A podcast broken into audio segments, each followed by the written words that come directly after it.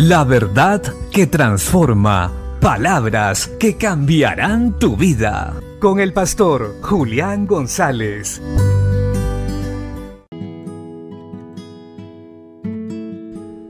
La Biblia dice en el libro de Éxodo capítulo 10 versos 1 y 2.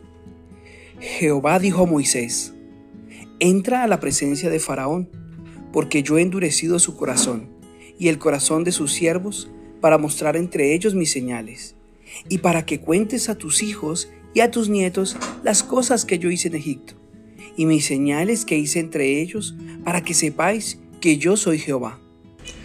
El hombre siempre ha anhelado que su vida sea mucho mejor, pero no quiere que haya ninguna dificultad ni ningún problema en ese tipo de cambios. Y la verdad es que es imposible que un cambio no tenga dificultades, que en un cambio no haya problemas.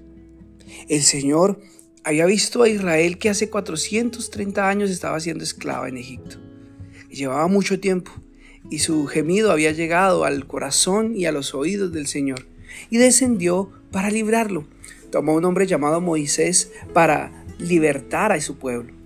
Lo envió a la presencia de Faraón, pero endureció su corazón con un objetivo, mostrar su poder y darse a conocer ante su pueblo pues muchos de ellos no lo conocían.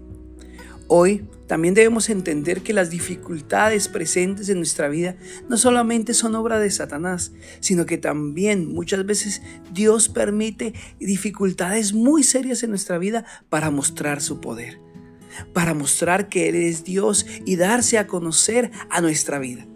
A veces solo creemos de palabras, pero no de corazón. Y Dios obra en medio de las dificultades, en medio de nuestros momentos más duros, para mostrar que Él es Dios y que quiere obrar a nuestro favor.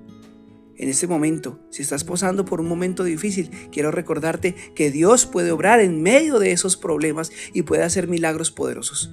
Solo cree y dispón tu corazón para ver las maravillas de Dios. Bendiciones.